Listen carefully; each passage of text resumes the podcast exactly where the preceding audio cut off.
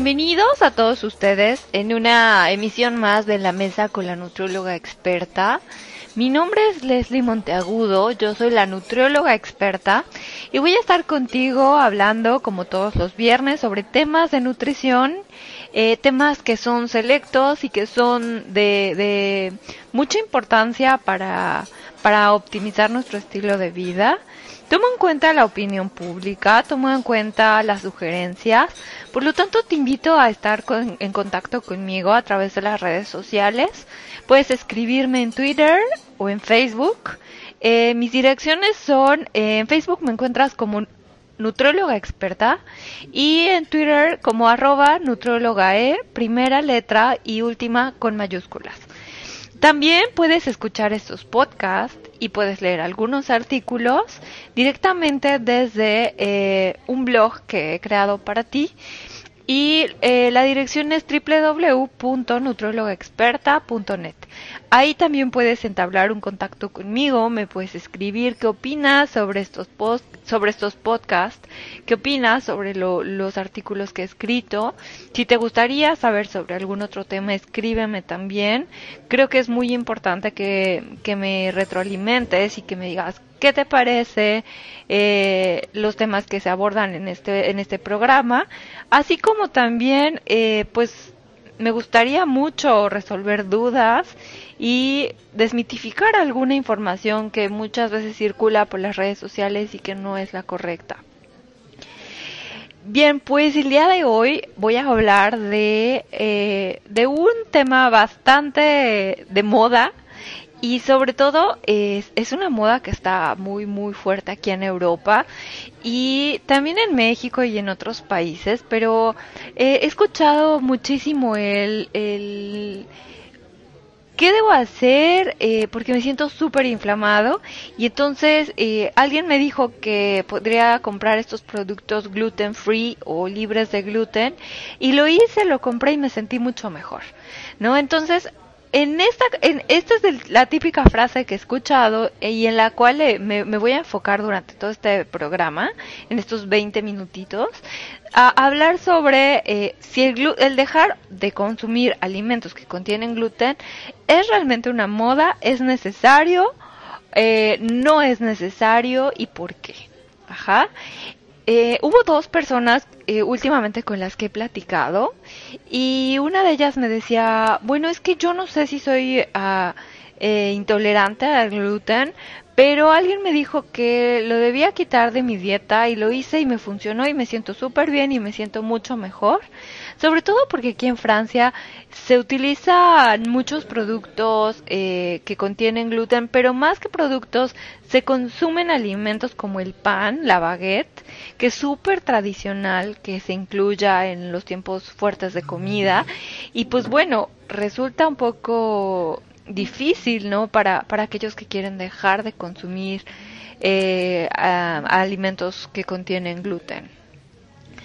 Eh, además de que, bueno, hay quienes lo, lo, lo quitan de su alimentación o de su dieta porque padecen de inflamación y entonces eh, por ahí leyeron que eh, se relaciona a procesos inflamatorios y entonces quitan estos alimentos que contienen gluten y pues reportan sentirse mucho mejor, ¿no? y por otro lado están aquellas personas que porque padecen de alguna enfermedad autoinmune, como es el caso de diabetes o es el caso de artritis reumatoide, y, que, bueno, eh, lo asocian ¿no? a, una enfermedad que se llama enfermedad celíaca, que también es de origen autoinmune y entonces deciden restringir el consumo de gluten. Eh, pero bueno, ¿qué es el gluten? Preparé una pequeña reseña de, para explicarles un poquito sobre qué es el gluten y en qué alimentos está, se encuentra. El gluten en sí es una proteína, ajá, pero está conformada por eh, aminoácidos, ajá, por cadenas de aminoácidos y bueno, por otras digamos pequeñas proteínas que se, que, cuyo nombre es principalmente la gliadina, hay otra que se llama glianina, pero bueno, estas dos en conjunto, existen muchas de estas proteínas y van a conformar al gluten. El gluten es, es la parte, digamos que de, de algunos cereales, la parte proteica de los cereales, no de todos, ajá, Acabe aclarar que principalmente se encuentra en el trigo, en el centeno, en la cebada y bueno, eh, en algunos eh, textos refieren que en la avena, pero bueno, eh, principalmente en estos cuatro vamos a encontrar la proteína del gluten. Ajá, y pues bueno, ¿qué va a pasar con esta proteína del gluten? a nivel de nuestro intestino, Ah, existen eh, unas pequeñas vellosidades, ajá, que son como pequeños, digamos que pelitos o, o vellos, cuya función normal va a ser absorber eh, esas pequeñas moléculas que provienen de los alimentos que consumimos. Es decir, que van a llegar hasta ese nivel y entonces ahí es donde se van a absorber. Este proceso de absorción es básicamente un transporte. ¿De dónde? Del intestino hacia nuestra circulación para, este, bueno, llevar a cabo eh, todo este proceso ya posteriormente metabólico. Entonces, ¿qué va a pasar con eh, una persona que va a tener problemas para, eh, digamos, para absorber estas pequeñas moléculas de nutrimentos? Bueno, e, este es un proceso evidentemente de mala absorción y bueno, puede ser por diversas causas. Ajá, por ejemplo, un proceso de mala absorción de la lactosa es la, eh, se da a causa de la intolerancia a la lactosa. Ajá, pero en el caso propiamente de gluten es distinto. Se dice que, eh, bueno, aquellas, eh, digamos que, personas que producen anticuerpos voy a aclarar, un anticuerpo es un eh, mecanismo, digamos, que, que se activa de defensa, son células de defensa que van a llegar a destruir, bueno, aquellos agentes que van a considerar malos o patógenos. Entonces, en el caso de la celiaquía o enfermedad celíaca propiamente, va a haber una producción mayor de anticuerpos que eh, se producen eh, debido a que eh, detectan a las proteínas de la gliadina. Ajá, o, a las proteínas gliadinas, ajá. Entonces, bueno, en estos casos, eh, esta mayor producción de, anticuerpos va a generar como una batalla, ajá, una batalla, una guerra en el intestino y bueno, va a ocasionar daños en estas pequeñas vellosidades de las cuales había hablado anteriormente. Entonces, ¿Qué va a pasar en palabras, digamos que simples? Bueno, como hay un, un daño detectado por la por, por los anticuerpos, digamos que, eh, que, se están produciendo en mayor cantidad, eh, pues bueno, va a haber esta, este proceso donde no va, no se va a absorber no se van a absorber algunos, este, algunas moléculas en nuestro intestino. Entonces, esto ya es una cuestión de tipo autoinmune. Quiere decir que nuestro sistema inmunitario está reaccionando y está generando el daño al nivel del intestino en este caso. Y bueno, eh, este origen de tipo autoinmune se dice que es por una causa más de tipo genético. Es decir, que va a haber una predisposición hereditaria, va a haber por ahí algunos genes que van a estar eh, pues alterados, va a haber polimorfismos que van a hacer que se presente esta celiaquía o esta, digamos que enfermedad celíaca. Los estudios recientes, estaba leyendo que una publicación de American Gastroenterological Association eh, menciona, eh, bueno, fue, fue reciente, es del 2016, menciona que, bueno, eh, se puede presentar esta enfermedad celíaca en mayor frecuencia en aquella población o en aquellas personas cuyos antepasados procedieron de la India, principalmente de una región que se llama Punjab o Punjab, Ajá. Entonces, bueno, eh, esto es lo, que se dice, que hay una mayor predisposición en esta, en esta línea genética. Y pues bueno, además de que eh, también revela que no hay, eh, digamos que mayor inclinación entre un género o el otro, es decir, no se, no, no se presenta más o en hombres o en mujeres, simplemente eh, se presenta.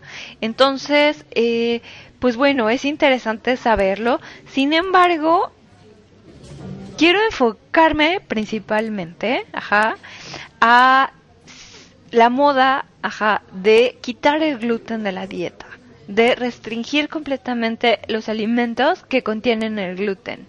¿Por qué? Porque en el súper, la otra vez que, me di una vuelta por el supermercado, bueno, empecé a revisar etiquetas como, como cualquier nutriólogo eh, común. Ah, y, y, pues bueno, encontré que sí, o sea, hay una gran variedad de productos que son gluten free, que son libres de, de gluten. Quiere decir que cada vez, ¿no? Es, es algo que, que es más buscado que es que se compra no con, con eh, mayor frecuencia sobre todo está en estos pasillos así de productos como especiales eh, también lo he, lo he encontrado en esta parte donde está lo bio o lo orgánico o productos selectos y pues bueno, sí hay una infinidad de, de alimentos y productos alimenticios libres de gluten. Eh, porque bueno, finalmente no solo se encuentra, por, un, por decir un ejemplo, en el pan de trigo, sino también puede haber algunos otros eh, productos como medicinas, suplementos, bálsamos, o incluso eh, algunos otros que son eh, que son para el consumo humano y que bueno pueden contener trazas de gluten es decir eh, alguna mínima proporción de, de esta de esta proteína eh, que bueno puede ser porque utilizan la maquinaria para la producción eh, con algún componente de ya sea trigo, centeno, y entonces se quedan estos residuos y, puede haber, digamos que estas mermas o estas, estos sobrantes en otros productos. Entonces, bueno, la etiqueta dice libre de gluten. Ahora, sí, a mi punto de vista, sí es una moda, eh, porque hay una cantidad enorme de personas que lo están, eh, que, que lo están quitando de la dieta, que están quitando el gluten. Y pues bueno, finalmente mi pregunta es ¿por qué lo hacen?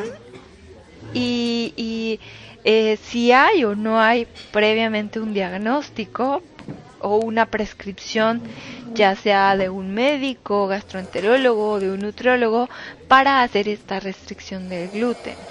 Y bueno, la respuesta eh, aún no la conozco, no sé si exista ajá, una prescripción previa, porque hay muchas personas que están incluyendo este tipo de productos libres de gluten en su dieta.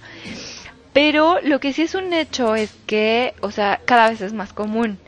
Y eh, creo que es muy importante que tú como, como eh, consumidor, con toda la libertad, ajá, también tengas la responsabilidad de eh, decidir si consumes estos productos libres de gluten o no lo haces. Pero yo te recomiendo eh, primordialmente que si lo hagas, lo hagas en base a una prescripción eh, de un especialista. ¿Por qué? Porque finalmente vas a restringir tu dieta, es decir, vas a eliminar eh, grupos de alimentos que contienen gluten, en este caso los cereales, y además eh, puedes eh, hacer que tu dieta sea cada vez menos variada y bueno, va a ser un poco más complejo, porque vas a empezar a consumir este tipo de productos gluten free y bueno, además de que vas a gastar un poco más porque son productos selectos y son productos que te pueden costar eh, un precio mayor. Este, sin embargo, bueno, sí me gustaría aclarar que eh, el diagnóstico lo hace un especialista. Y que, bueno, no te autodiagnostiques siempre eh, antes de, de, hacer un cambio consulta ajá, eh, a un gastroenterólogo en este caso y si tienes un diagnóstico de enfermedad celíaca entonces a un nutriólogo profesional para que te monitoree en el, en el transcurso de, de tu tratamiento. ¿Por qué? Bueno, porque el, tener la enfermedad celíaca es un punto y aparte. Es decir, va a haber signos y va a haber síntomas que tú vas a poder eh, eh, apreciar. Es decir, puedes tener síntomas gastrointestinales, por ejemplo, diarrea o estreñimiento. También puede haber eh, otro tipo de síntomas, por ejemplo, eh, en el caso de los niños puede haber retraso del crecimiento, lo cual puede ser bastante comprometedor, bastante riesgoso. Entonces hay que tener eh, cuidado en el caso de niños. También puede haber dolor abdominal eh, y otros síntomas, pues bueno, irritabilidad y ah, pues bueno, eh, también hay que tomar en cuenta que eh, si hay síntomas de tipo gastrointestinal van a ser de larga duración. Es decir, si hay diarrea, no va a ser diarrea de unos días, puede ser una diarrea que pueda durar eh, el tiempo en el que eh, hay esa exposición a estos alimentos que contienen gluten. ¿Y cuál es la consecuencia principal de una diarrea? Pues mala absorción. Entonces esto ya va a traer como consecuencia secundaria deficiencias nutrimentales, anemia, por ejemplo, eh, y pues bueno, es una cadena interminable porque entre menos nutrimentos se absorban, pues más carencias va a haber. Entonces es una enfermedad de mucho cuidado. También leía que existen tipos de enfermedad celíaca que no son que no son sintomáticos, es decir, que no siempre va a haber estos síntomas de gastrointestinales. Entonces, bueno, por eso es importante una revisión periódica con, con un médico para que esté monitoreando, ¿no? O sea, a lo mejor hay irritabilidad o hay depresión, pero no hay un síntoma gastrointestinal, entonces hay que profundizar cuál es la causa de, en este caso este este síntoma que pues no está digamos que eh, completamente relacionado no a, a, la parte eh, no sé gastrointestinal o sea entonces sí sí es importante revisar eh, qué es la enfermedad celíaca, ¿no? Y sobre todo conocerla. Por eso es que quise hacer este podcast para dar a conocer, ¿no? Que existe esta enfermedad y que este es el caso donde va a haber una restricción de alimentos que contengan gluten. Ajá, porque ese es el único tratamiento que existe. Hay que hacer restricciones eh, de algunos productos con trazas de gluten, hay que hacer restricciones de cereales con cebada, con centeno y con trigo. Eh, sobre todo hay que, eh, bueno, llevar a cabo un plan de alimentación que no excluya otros cereales. Por ejemplo, hay otras alternativas como el maíz, como la quinoa, eh, que no contienen gluten y que pueden ser una buena alternativa. el arroz también y que, bueno, pueden ser consumidos por este tipo de, de, personas que padecen, ¿no? De, de la enfermedad. Y pues bien, eh, es muy importante que consultes a tu médico si sospechas, ajá, que eh, presentas esta enfermedad y sobre todo revisa tu línea, digamos, querido familiar. Si hay eh, familiares que son cercanos a ti, que tienen enfermedad celíaca y entonces tú estás presentando alguno de estos síntomas, pues bueno, es importante eh, consultarlo. Porque, bueno, ya vimos que sí hay una correlación hereditaria y este es el caso donde sí se debe cuidar. Ajá. Esto no quiere decir que, o sea, que si en el caso, ¿no? De que tú quieras probar un alimento libre en gluten o, a lo mejor un postre que no contiene gluten, no lo puedes hacer. Claro que lo puedes hacer, ajá, pero, o sea, no hay esa necesidad, necesidad eh, netamente restrictiva si no padeces de la celiaquía. ¿ok? Y si, bueno, es tu caso de que eres un, un, un paciente con enfermedad celíaca, súper importante, ajá, acude a asociaciones que hay. Estaba revisando que hay asociaciones en diferentes partes del mundo que ofrecen apoyo a quienes padecen de enfermedad celíaca y apoyo de diferentes tipos. O sea, ofrecen talleres, conferencias, talleres prácticos culinarios donde les enseñan a preparar sus alimentos, lo cual se me hace súper interesante porque aprenden a cocinar con alimentos que no contienen gluten y sobre todo, pues bueno, te vas a sentir acompañado de aquellas otras personas que van a tener tu mismo estilo en cuanto a, a la dieta se refiere. Voy a anexar a la bitácora algunas asociaciones que encontré para que si es tu caso las consultes y sobre todo, este, pues bueno, tengas mayor información acerca de la enfermedad celíaca.